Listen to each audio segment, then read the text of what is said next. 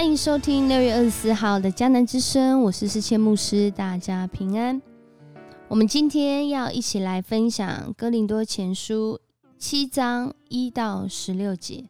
哥林多前书七章一到十六节，在今天分享之前，也要跟大家来讲一个故事。这个故事呢，是呃，在二零一五年拿下最佳影片呃的电影，叫做《Spotlight》。啊，惊爆焦点。而这故事出来的时候呢，在当时的天主教会引起一个很大的震荡哦，因为故事的内容就是在讲啊，美国天主教教会性侵孩童的真实故事改编电影呢。那在这个故事的，嗯，是一个真实的故事改编的。嗯，在过去呢，这件事情呢，他们是在二零零一年呢，然后去，呃。看到了一个呃记者的专栏呢，那这专栏他就在讲到有关神职人员性侵孩童的审判结果，而当时关注这个呃这个专栏的人呢，他刚刚来到波士顿当主编，当他发现呢法官决定将那个呃这个审判结果的相关资料都封锁，不要让这个神父的资料外泄，他就觉得很奇怪，所以他开始去挖掘这个事件。他挖掘这个事件的过程中，就发现，哎有，发生这样事情的家庭，他们基本上都是闭口不说的，好像已经都讲好了。而这些神父呢，他们被调来调去，调到不同的地方，那些人都不认识他们，他们在一个全新地方重新开始，结果。这样的一个呃新闻事件哦，就是也不是新闻事件，就是真实事件，一直去挖，一直去挖，就发现到他们刚开始以为只有十五到二十位在这个教区的主教或不是主教，就是神职人员有做这样的事情，就后来发现不仅是这样子而已，竟然有差大概两百五十位波士顿的神父都曾经做过这样的事，而且这些神父他们自己可能在过去或在小时候，他们也有被呃染指的经验呢。这个新闻哦，这个事件、这个故事、这个电影爆出来之后呢，哦，很多人再次的对哦这神职人员的呃生命哦，对他们的品格有打上一个大大的问号。在今天呢，呃，要分享的经文里面呢，其实也是在呃分享这样的一个议题。保罗其实在回应这段经文的时候。他不仅是在讲我们在文字上看到的婚姻的原则，他更是在讲一个人当他要追求属灵的事的时候，不要忘了他也是软弱的，不要忘了他也是有人的基本需要的。在这边呢，嗯嗯，保罗是在回应哥林多教会，在当时呢，他们要哦追求属灵的事，所以他们会。有几种倾向，一种倾向就是很纵欲，因为他们认为肉体会毁坏，肉体是败坏的，而灵魂跟肉体是分开的，灵魂是高尚的，所以呃，他们觉得肉体会败坏，所以随意使用，所以他们滥用了这样的自由，啊，变成是一个淫乱的一个生活。而另外一方面呢，呃，追求这个属灵的事要很 holy 这样，所以很 holy 的人呢，就要禁欲。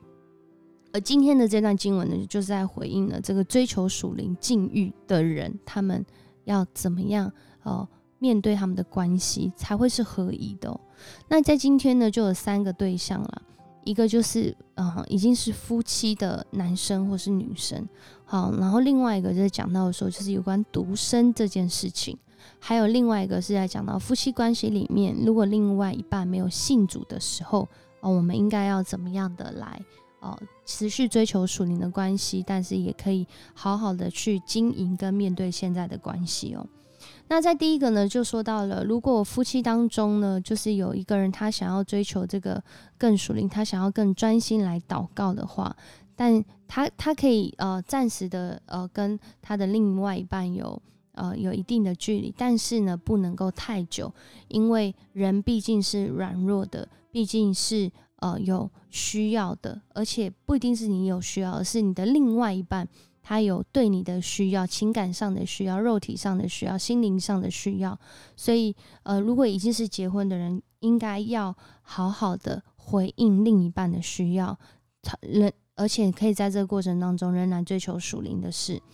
而如果你是独身的人、单身的人，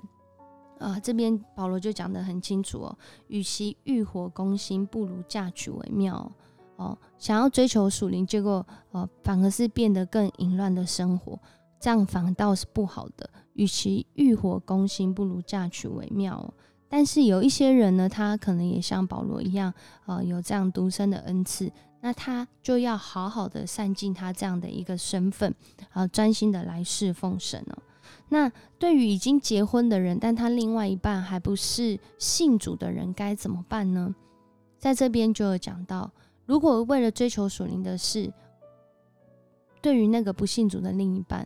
有些人的做法就是他干脆就离开他，因为在当时呢，这个罗马社会里面，他们是允许男性或女性可以呃直接休到另休掉另外一半的，可是犹太社会是只有男性可以这样做，所以。当他们要去这样行的时候呢，呃，保罗告诉他们说：“你这样做真的是因为属灵的缘故吗？还是只是为了情欲的缘故？因为在当时有人就会说：‘哦，我的这一另外一半不是信主，立刻就跟他离婚，就马上又跟另外一个人结婚。’那这样他是出于情欲，还是呃出于他想要追求信仰，所以他这样做？”而在这里呢，保罗也提醒到，如果你是因为你的另一半不信主，所以你觉得他不是蒙神悦纳的话，你就要跟他分开的话，那如果你的小孩不信主，所以你觉得他不蒙神悦纳，然后你要跟他分开的话，不管在关系上，或是在伦理道德，或是在神的眼光来说，都是很奇怪的一件事情呢。我们可能只是出于我们的情欲去做这样的判断，所以他在讲到说，面对到另外一半。不信主的时候，或是还没信主的时候，他就在这里鼓励呃这些人说：信主的妻子啊，你怎么能肯定救不了自己的丈夫呢？信主的丈夫啊，你怎么能肯定救不了自己的妻子呢？的确，在我们的呃生活当中，或许在你生活的范围里面，或许你都曾经听过哦，他们跟另一半不是信主的人结婚。结果后来，这个另一半他信主的这个见证或历程，